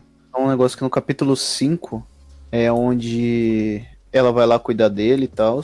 Que ele fica falando que ela dá ordem pra ele. E é nesse capítulo que ele começa, pra mim, assim, a gostar muito dela. É, exatamente, é por isso que eu falei também sobre a relação com a Samidari. Esse, esse é o capítulo que, tipo, pô, ela do nada entrou na minha casa e tá cuidando de mim. Não só com a Samidari, como com a irmã também da Samidari. Porque acaba sendo uma família pra ele. Uhum. E como a gente vai ver que vai se repetir muito durante o mangá, os personagens que são os cavaleiros acabam se tornando a família do Mamiya. E é a primeira vez que ele conta pra alguém, pelo visto, que o vô dele brincava de marionete com ele. Basicamente, basicamente. Hum. E- então ele voltar pra ver o vô dele é muito impactante. E entra nesse contexto familiar, que é justamente onde o vô dele se escora. E ela falando que vai destruir tudo por ele. É, tem a explicação também da, da vida do Amamiya, né? Como ele viveu, tudo mais, lá, lá, lá, lá, lá. E aí rola o que eu acho que é disparada a melhor cena desse volume, que é quando a Amamiya vai lá falar com o vô dele. Que já é no Moçada, capítulo- Não sei vocês. Provavelmente não. Mas eu peguei isso aqui hoje, eu cheguei nessa parte e já tava. Calma, calma, não vou chorar, já, já cai as lágrimas. É, essa parte foi. É. Foda. Simplesmente, né? Na hora que a menina já deixa os dois no quarto, aí fica aquele silêncio, né? Aqueles quadrinhos de silêncio onde não tem ninguém falando. E aí o vô dele pergunta: Você Cara, fez amigos? eu- Não, eu só queria falar que você fala desses quadrinhos. Tecnicamente, todos os quadrinhos eles estão diretamente um na linha de visão do outro. Depende se eles estão se olhando ou não. Eu gosto muito como ele inverte. Logo depois que a menina sai e tá um de costas pro outro. Sim. Primeiro quadrinho eles estão sozinhos na sala. É, muito bom. Uma coisa. Acho bem legal. É, é engraçado você falar isso porque esse quadrinho ele não foi tão impactante pra mim. Não sei se foi tão impactante pra pra Júlia, pro Vinícius e Pedro que não leram. Ou vocês leram? Chegaram já antes. Não, não, não. não, Primeira não vez. li não. É, quem leu foi só a Sofia e o Otávio, né? Eu, eu acho que é muito impactante pra nós dois, justamente por isso, por já saber depois. O pra mim foi tipo, caraca, o vozinho viveu com a família, mas tá pedindo perdão. Aí eu pensei a mesma coisa que ele. Pô, você acha que pedir perdão vai resolver tudo nesses 10 anos que aconteceu na minha vida? Nossa, mas isso, isso aqui, ó, vamos lá, vamos lá. Essa cena aqui é foda. É, na hora que o vô dele levanta, já dá aquele ar de, mano, o que, que vai acontecer? E aí é muito bom que um dos quadros né, mostra o pé da mamia com a corrente. Cara, é, é um detalhezinho muito besta, só que ele faz uma diferença muito grande. E na hora que o vô dele pede desculpa, puta que pariu. Sabe? O, o, o vô dele, né, a gente sabe que ele era um cara complicado, justamente pela visão do Yu, Yu do Amamiya. E a gente sabe como é que funcionava essa relação deles, né? Pelo menos a gente sabe a visão do Amamiya. Quando a gente vê o outro lado, cara, é uma quebra que chega, chega a ser absurda. Porque o vô dele, ele tentou melhorar e ele conseguiu, mesmo que no final da vida. Só que tudo que ele Uhum. causou pro Yu continua, né, com o personagem. E isso não se perde em nenhum momento. Em nenhum momento. E novamente sobre as correntes, é legal que quando ele sai de lá, as correntes estão só no pé dele. Elas estão quebradas. Não tá ligado ao vô dele. Porque, bom, é um rancor que só ele carrega agora, né? E ele sai chorando loucamente. Na chuva. Loucamente. Na chuva. É muito, muito novelesco. É, assim, mano, eu, eu vi isso aí e eu pensei, caraca, tô vendo clique em mangá agora. E, e o bom é que n- não perde, mesmo que tá, tá na chuva, não perde o impacto. não- Você você não dá risada por pensar que é a novela. Eu, eu, Cara, fiquei, eu fiquei mais triste ainda. A cena dele falando. Não, não, cai. Ele- Eu não sei como é que tá na da JBC, Otávio, Hum. mas desce do Scan aqui, ele cai e aí branco, só ele no meio e tá só pequenininho ali. não, isso aí também tem, é muito bom. É, tipo, Isso aí é pro dramático. Ele Mas aí tipo, depois, chão. dois quadrinhos e depois do Kai, tipo, um depois, né? Aí ele tá Uhum. falando com o Noi, que ele tem o desejo dele lá. Aí aparece a cara dele como criança chorando, salve meu avô. Isso é um detalhe fudido. Porque é a mesma cara que ele fez no capítulo passado, quando ele tava explicando a história. Uhum. O É. Noi, ele fala, ao invés de ver um sorriso, eu vi um olhar de uma criança. Uma dela. E ele até fala, né? Seu desejo é uma ordem, meu irmão de armas. Bonito. Yua Mamia. Ele fala, entendido, meu companheiro. E muito. Ah, não consigo falar. A acho- mamia. Da JBC eu acho que ficou melhor, viu? Nossa. Aí ele bate pau. Mano, o melhor é o. sa- Mano, ele tá com muita cara de sapinho, assim. SFG, palmas. Palmas.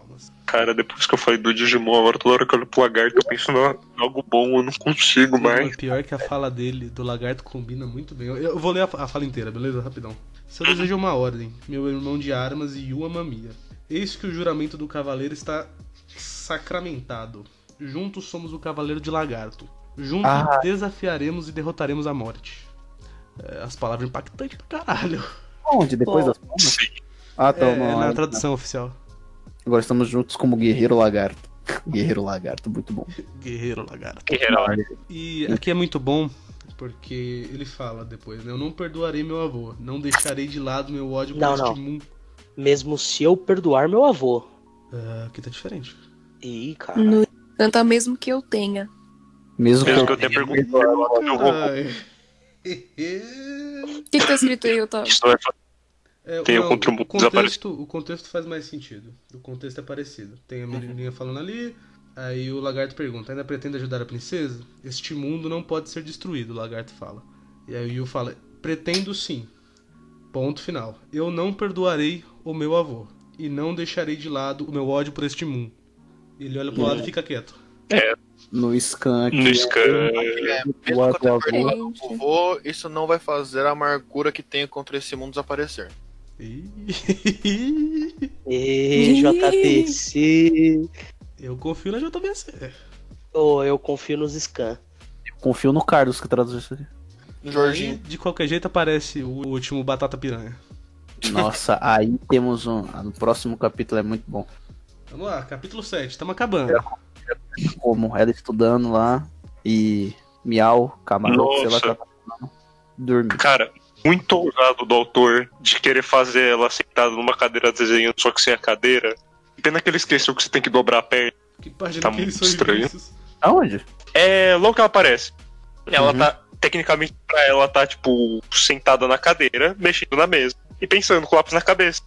Só que a perna dela tá esticada praticamente. Ah, não. É verdade. Ah, é verdade. Ele não fez a- Tipo, muito pra simbolizar que tava dobrado. Entendi. Assim, muito ousado dele, cara. Nossa, é muito estranho. Total respeito. Mas assim, foda. Pra mim, é mais com cara de tipo, ela tá em pé, com a perna cruzada numa mesa, tá ligado? Pô, eu, eu, Tá eu- a primeira vez que eu vi é, a perna dela de trás, que é só pra fazer sombra, eu jurava que era machucado, mano. Tô percebendo aqui agora. Mano, Capítulo boquição. 7.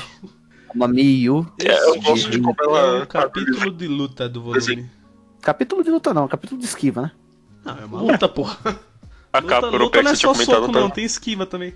É, um bagulho desse É o capítulo que eu falei, realmente. que eu acho que Hum. mais me deixou impactado, né? É ver a força do Golem comparada a ele, ok. Que ele é um meio que merdinha. E a frase do Noi, que ele fala, eu não posso falhar de novo. Aí você fala, mas como assim? Aqui não tava explicado, né? Não. Nada explica. Vocês querem Então uma eu- explicação breve ou não? Eu prefiro que não. Ah, então beleza. Ah, é, aqui eu não sei se eu vou continuar lendo, mas enfim. Depois, Cara, eu, depois eu te esse explico. É incrível. Eu não leio nada. Não sei ler, eu tô só inter- interpretando imagem, né? E aí, depois do negócio de esquiva, ele cai barranco abaixo e acaba num sonho com a Samidari. Ah, esse Sonho, aspas. Aspas, muitas aspas em sonho. Ah, só uma coisa, agora que eu vi, que eu tava passando, né? Pra mim é a página 12, que ele tá de frente com um portão. Que tem o unicórnio. Sim, são os três Lagarto, que o pássaro. Lagarto falou, sim. Aí tem- Maior vibe full metal, né? É o Invisible, o Unicórnio e o outro puto lá, que eu não, nunca lembro o nome. a única coisa que eu tô entendendo é o unicórnio, porque ali parece sei lá o quê. Um dinossauro, um Ah, não. Primeiro parece um Pokémon, eu não sei qual, mas deve ser algum Pokémon, porque existe Pokémon molho de chave, por que, que não vai ter um Pokémon assim? Pokémon molho de chave dela aqui. O lagarto parece um dinossauro.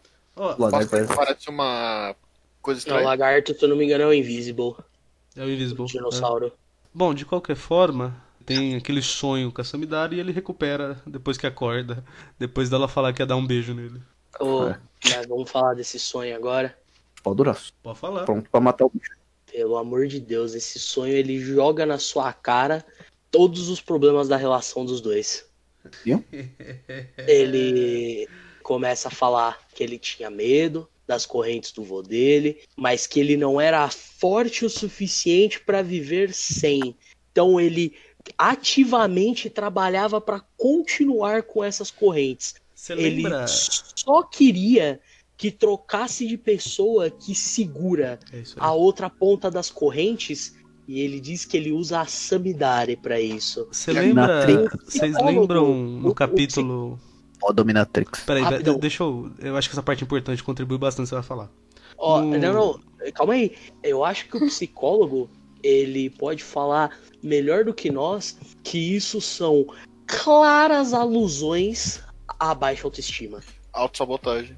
É, Vocês lembram no capítulo que ele fica doente?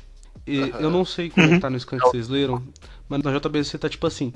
Ele ia falar, eu não quero que você me abandone. É importante dele falar. Como é que tá em scan, vocês lembram? É algo do tipo. Ah, É, mas a página, seguinte de qual? Ah, eu acho é que mas não quero é que me deixe. É. Mas mesmo vai, eu tava. Então, desde o primeiro momento que ele viu a Samidari, ele já começou a projetar na Samidari um milhão de coisas. Ó, o que o mangá mostra, tá? O que o mangá mostra é Samidari basicamente toma as rédeas da vida dele. A Samidari, ela é a pessoa forte que ele sempre quis ser. Ela é aquela pessoa animada, é aquela pessoa que ele almeja. É, é aquela Não. pessoa pra frente, né? Aquela pessoa animada, é aquela pessoa Positivo. totalmente diferente dele. É aquela pessoa que vive a vida. Sim, totalmente diferente dele. E a relação deles ela vai se aprofundando bastante, justamente por eles serem diferentes, mas iguais. No sentido principalmente de os dois estão quebrados e um meio que acaba suprindo, é, literalmente suprir o que o outro precisava. Acaba Todo gerando momento- equilíbrio entre os dois. Sim, por isso que deu tão certo entre os dois, né? Uhum. a todo momento o Yu ele buscava alguém que pegasse a cordinha da vida dele e levasse. E a Sofia até falar isso é importante, porque no volume 2, a cordinha e tudo que ele precisava é totalmente destruída. Não tô falando que a Samidari morre, eu tô dizendo que é totalmente destruído porque é, meio que ele não precisa mais. né? Morre, acabou o mangá, foda-se. Precisa morrer o Então, assim, tudo que essa conversa deles mostra, já tava dizendo, o mangá inteiro. Só que aqui ele esfregou na nossa cara. E tudo isso aqui, ó, Tá três páginas e meia. Três páginas e meia. Uhum. Uma coisa que ele construiu ao longo do, do volume. Quantos volumes o mangá? 10. Ok. E aí tem a lutinha, que é o momento que você fala lutinha. Inteligência. Eu acho que ele foi bem esperto na luta, porque se eu não ganho na força, pelo menos eu ganho na cabeça. É muito bom porque o, o Noi já Tipo, lutinha acho desistiu. mais legal. É, o, o, Lutinha de Noi, estratégia. o Noi já tinha desistido. Desde Sim. o início, o Noi, mano, desculpa, não sei o que. Porque ele falou que ele não pode falhar de novo. Exato, e tem um quadro do vô dele, trazendo de volta. Isso é muito bom. E ele ganha a luta com o penhasco, muito bom, diferente. Não é com poder, é estratégia. Do grego estratégia. Gosto muito. E aí a gente vai pro capítulo 8. Alguém quer falar mais alguma coisa do chat? Não, só uma coisinha. Quando ele vê a imagem do vô e o, o, o lagarto falando, ah, me desculpa, a gente vai morrer, não sei o quê, ele começa a gritar, me lembra bastante o Itadori. Por que antes dele morrer? Falando não, Você não tá posso dizendo o vô dele ou você tá dizendo o Itadori? O vô dele, obviamente. O Itadori mesmo. Tá, tá. Lembro. O Itadori gritando, não, não, não posso morrer, eu não posso lembrar disso, esse tipo de coisa. É, não, É, não pensa, pensa, não pensa, não não pensa. Pensa, não pensa, isso mesmo. É Uhum. isso aí mesmo. Eu acho que o Itadori ele tem uma vibe um pouco diferente. É, o Itadori, ele tá é, literalmente falando assim, mano, foge do bagulho, não pensa nisso você vai sofrer. Aqui o. Amamiya, eu, eu sinto que ele tá. O conflito ele tá numa fase diferente. Ai- Ainda Certo. tem, ainda tem isso de, tipo, foge, né? Vai dar merda. Só que eu acho que aqui o Amamiya ele tá mai- muito mais disposto a enfrentar esses pensamentos, a enfrentar essas coisas que fazem mal pra ele. Ah, eu falo isso com a interação especificamente com o lagarto. Tá, tá, pode ser, pode ser. Que o lagarto começa a puxar e ele manda um desculpe, que praticamente é uma coisa dele gritar, não pensa. Tá, é, a vibe é bem próxima, assim. E aí temos o capítulo 8. Capítulo 8. Shironome. Ô, Shironome. Capítulo 7, que ele tá de saia de colegial. É muito bom. A cueca dele é maior que a porra da saia. Não aguento. Pra, pra não me alongar muito sobre esse capítulo, eu só vou falar a parte principal que eu quero falar. Shinomoi Hatsuki. Guerreiro Semana cachorro. do cachorro. Mas não tá escrito o quanto que eu gosto desse cara. Não, mas não tem como colocar em palavras o quanto esse filho da puta é incrível. Ô Pedro, o que você gosta do Gojo é o que nós gosta nesse cara aqui. Sério? Sim. Sim. Ele E- parece um cara. Como vender o mangá. Quando eu- assim, quando eu ó, vi esse cara o- pra o- Eu juro, que- eu juro que eu bati o olho e falei, caralho, parece o Ichigo. Irmão, você vai tomar no seu. Fisicamente eu falei, mano. Vamos respirar. o- de- É, o capítulo é, lembra um pouco, sim. Corta- cortando essas blasfêmias proferidas pelo Pedro, acho que o sentimento é universal, assim, Otávio, porque das 10 pessoas que leu isso aqui, eu conheço duas, né? Você e um amigo meu. As 10 E pessoas. tem eu. Então são três. Falta sete Quatro, aí Marcelo espalhada leu também. pelo mundo. Precisamos, precisamos reunir o- os 10 leitores de Hoshi no Samidari pra, sei lá, destruir o mundo. E que provavelmente, provavelmente devem ser os mesmos 10 leitores de Ergir, conhecedores de Arata Kangatari e os e os 10 jogadores de Dot Hack de Yu. Eu acho que a gente tá pegando o mesmo público de Roshi no Samidari e Erguir nesse podcast, com certeza. Incrível. Enfim, o sentimento é tipo universal, sabe? Ele também ama o Shinonome. Não tem como. Esse mano ele chega pra falar: o adulto chegou. O adulto chegou. E é o legal do Shinonome porque ele chega causando, ele chega parecendo um palhaço. Ele, Ele- chega jogando na cara que Ele fica tipo assim, ô, eu não, não apareci antes porque eu não sabia um jeito legal de me introduzir pra princesa tal e pra você. E aí ele faz toda aquela pose bonita. a- Aí a Samidari fica tipo assim, ô, se tivesse caído ia ser mais engraçado, hein? Ele, não, não, não, calma lá, calma lá, calma lá. Aí ele volta, se joga, cai no chão, se machuca, e aí, da hora, ela, mano, não, não, não deu muito bom, não, sabe? O cartão dele, paladino. É, Caralho, e paladino assim, da justiça herói, não sei o que. Cadê, JBC? Cadê? Paladino dela. eu. Aliado da Justiça Super-Herói. Ó, Paladino da Justiça Super-Herói é o nome dele. E o celular ali embaixo. Meu Deus. Hum, 090 XXXX. É isso aí. Mano, essa página dele levantando a saia da Samidari, eu só pensei, irmão, tô imbecil? Eu gosto que. É porque infelizmente o volume já acaba aqui. Ele falando o nome do cachorro errado, velho, é muito bom, velho. É muito bom. Inclusive, no primeiro capítulo do segundo volume, a Samidare ela vai trocar soco com ele com a varetinha pra não machucar ele. E aí ele pega a vareta da Samidare e joga.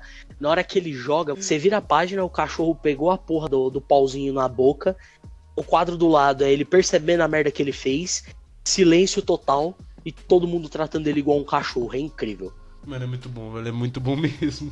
tem o, o que eu queria dizer sobre o Shinonome que infelizmente a gente não vai conseguir ver nesse volume porque ele o volume já vai acabar aqui isso vai ser mostrado no segundo volume mas mostra um pouco aqui né o Shinonome ele tem esse esse jeitão dele ele é meio paspalho ele é meio doido ele faz uns negócios que você fica meu Deus do céu mano olha esse filho da puta sabe mas ele é o personagem adulto dessa obra sobre Coming of Age.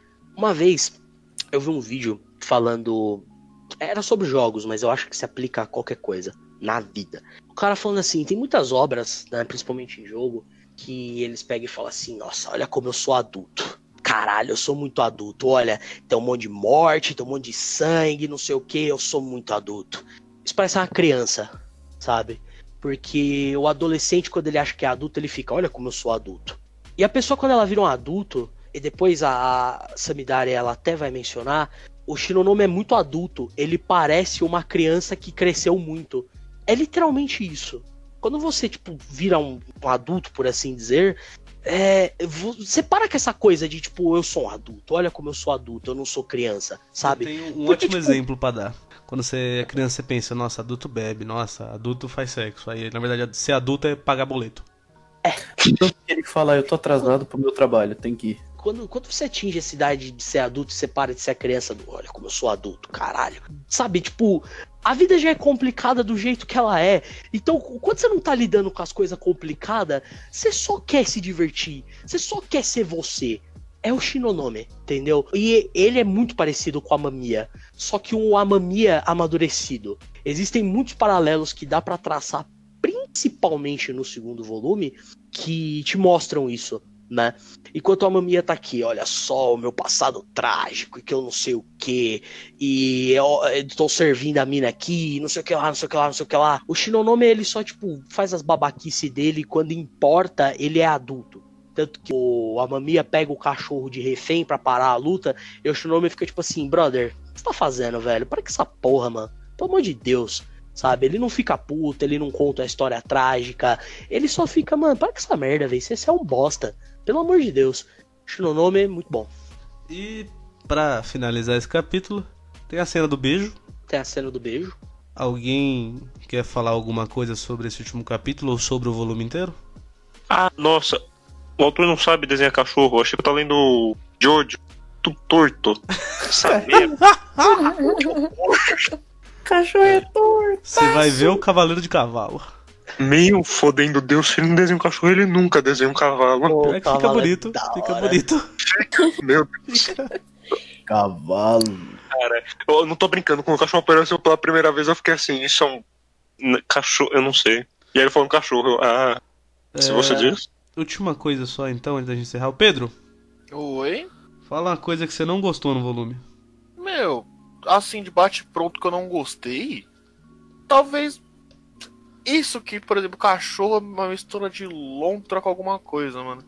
tipo, o desenho ele é muito bem detalhado em algumas partes, porém em algumas outras não tanto.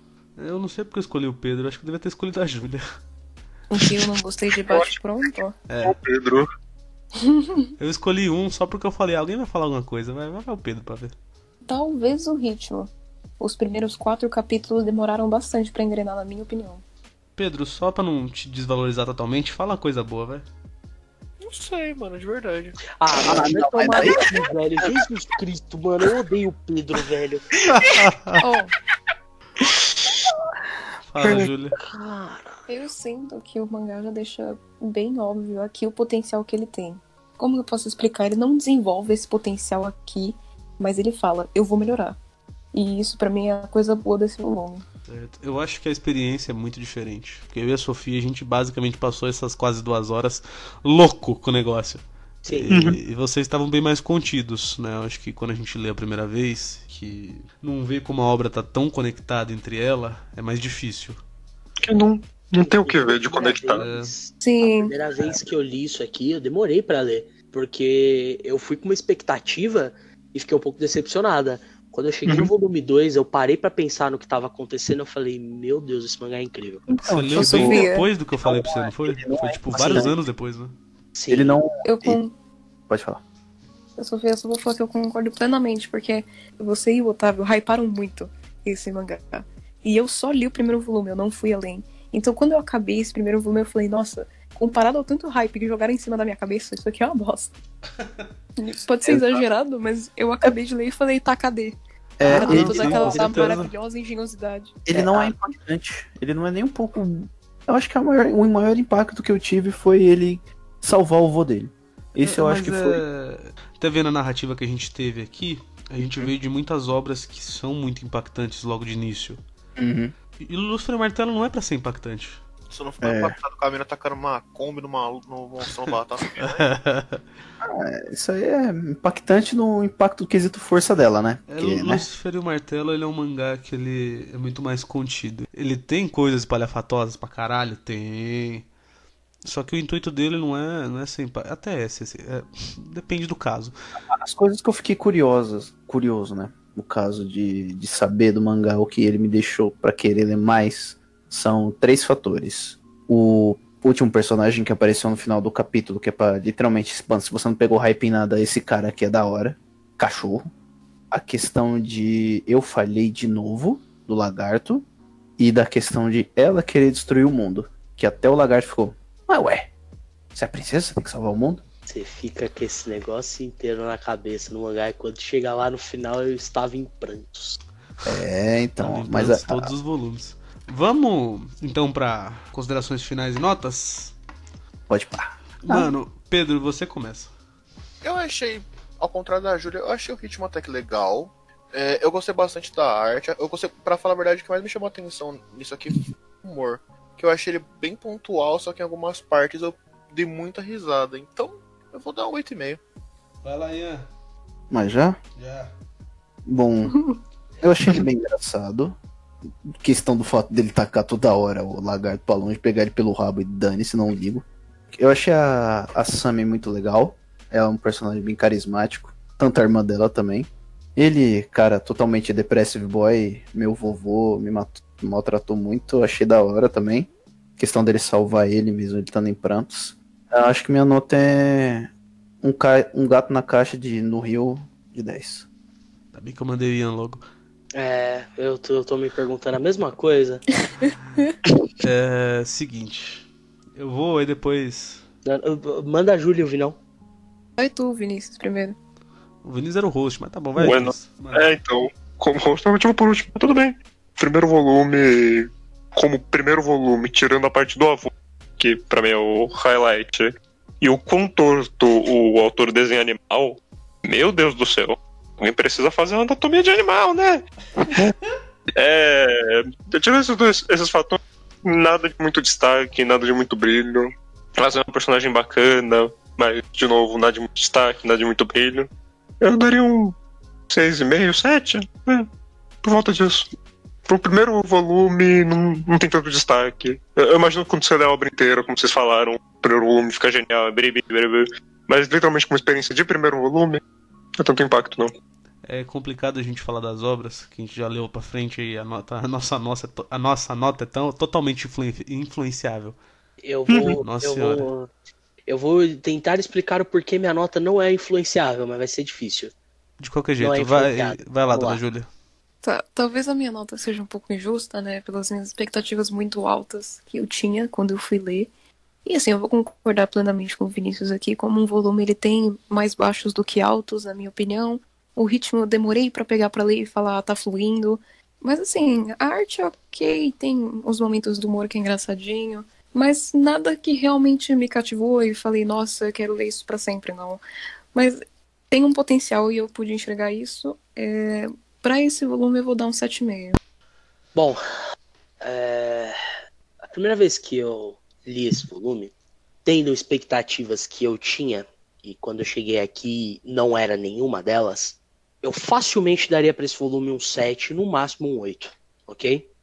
Porém, depois de ter lido a obra, ter entendido a obra, voltando para ler, não tendo expectativa alguma, porque eu já sei como é a obra, eu consegui enxergar desde o começo tudo que o autor tá fazendo, todo o trabalho que ele tá tendo, sabe, semeando as coisas para colher lá no futuro, e mesmo que ele não fosse colher lá no futuro, ele tá semeando muito bem, bicho. Agricultor de primeira, entende?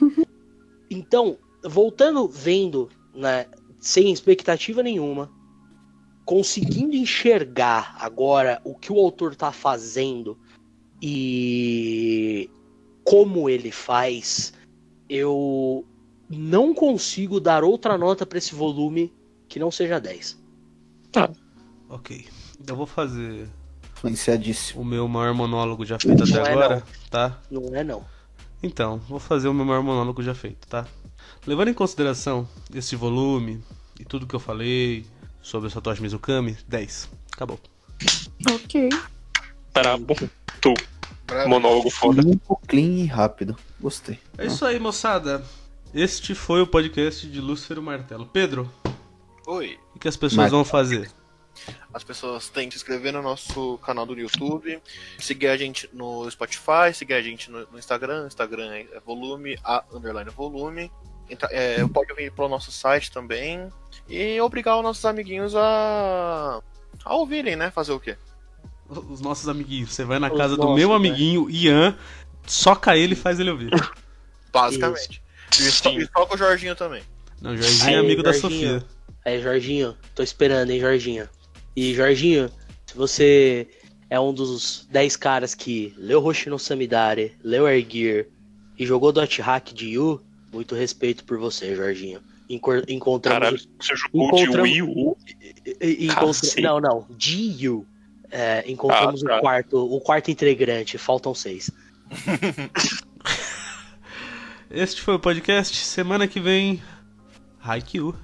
Ih, Graças a caralho, Deus. vamos, vamos ler magazine de esporte. Os meninos do vôlei chegou. Os meninos do Primeira vez que eu vou ler mangá de esporte na minha vida. Você vai ficar tudo- com vontade de praticar esporte, Eu cara. não coloquei isso só porque a Júlia queria falar muito. É tudo pra abrir espaço pro Slandank. Já temos, já temos o. Já, já podemos falar do, do, do primeiro especial aí da agenda, só pra deixar hypado? Não, não pode não. Não pode mesmo, porque eu tô pensando como é que eu vou fazer. Segura. Ok, ok, tá bom, tá bom. É, então, meus amiguinhos, tenham uma boa noite, um bom dia, uma boa tarde, de onde for que você estiver escutando. E só digo uma coisa. Mamãe! Mamãe. Ah, o cara tirou minha frase. O cara tirou minha frase de impacto de saída. Acabou, mamãe. Caralho, eu te odeio. Eu te odeio. Uma muito boa noite a todos. Valeu, falou. Valeu!